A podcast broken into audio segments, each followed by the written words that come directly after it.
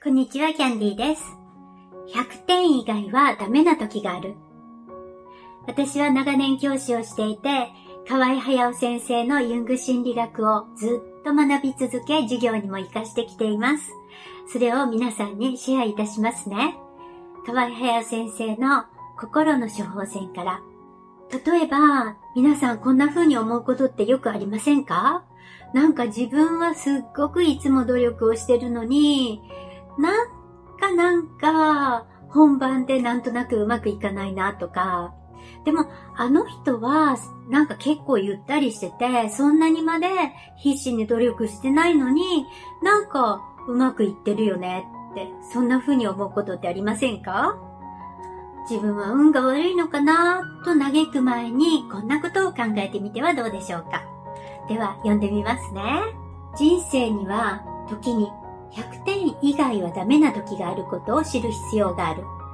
努力を続けてきたと言っている人がいますけれども、確かにその人の平均点は人並み以上どころか大変に高い。ところが100点以外はダメ。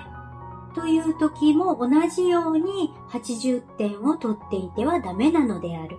例えばですね、あるご家庭で、とってもいいご家庭で、子供さんも勉強もしっかりなさって、態度も良くて、いいご家庭だったのに、ある日突然その子が、悪い仲間に悪い友達に誘われて万引きをしてしまいました。帰ってきた旦那さん、夫はそれを見て、すごくショックを受けました。このような時が100点を出さなければならない時です。こんな時が100点以外の答えはダメという時である。いい加減に説教しても、少しぐらい怒ってみても、80点ではダメ。98点でもダメです。後から考えてよかったと思うことは、多くの場合、マイナスの形をとって現れてくるものである。ピンチ、即チャンスである。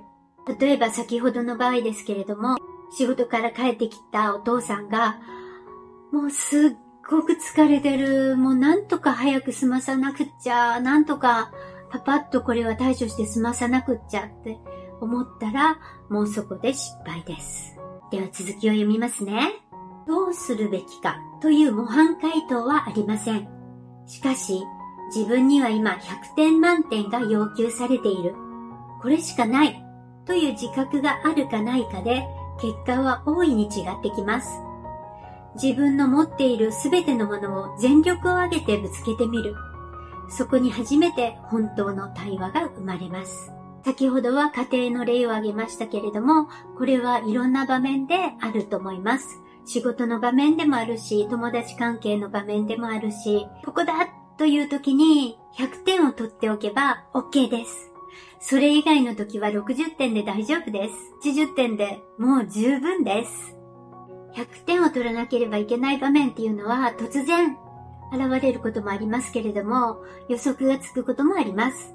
例えば大切な大学受験の前とか、あるいはスポーツの選手であれば試合の前とか、それが分かっていると、100点を出さなければならない時が分かっていると、それに向けて体調を整えますよね。その前日に、もしで100点を取るまで徹夜するなんてことを絶対しないですよね。スポーツ選手も前日には、ゆっくり体を休ませて、そして本番で実力が発揮できるようにという風に体調を整えますよね。ところが人生にもそういう時があるんですね。100点を取らなければいけないっていう時が。でも、大抵の人は90点で大丈夫と思ってしまうんですね。そうな一番大切な時に90点を取っている人が、こんなに努力をしているのに自分は運が悪いなぁと嘆くということになります。またはですね、逆に、いつもいつも100点を取ってないと気が済まないという人もいるかもしれません。そういう人たちはですね、あまりにも毎日毎日がん、いつもいつも頑張りすぎてて、本当に100点を取らなければならない時に、もう疲れ切ってしまって出せないという時があるんですね。だから、100点を取る時以外は、80点、または60点でもいいのかなと思います。いかがでしたか皆さん。今日もご視聴ありがとうございます。See you! Have a wonderful day! Bye bye!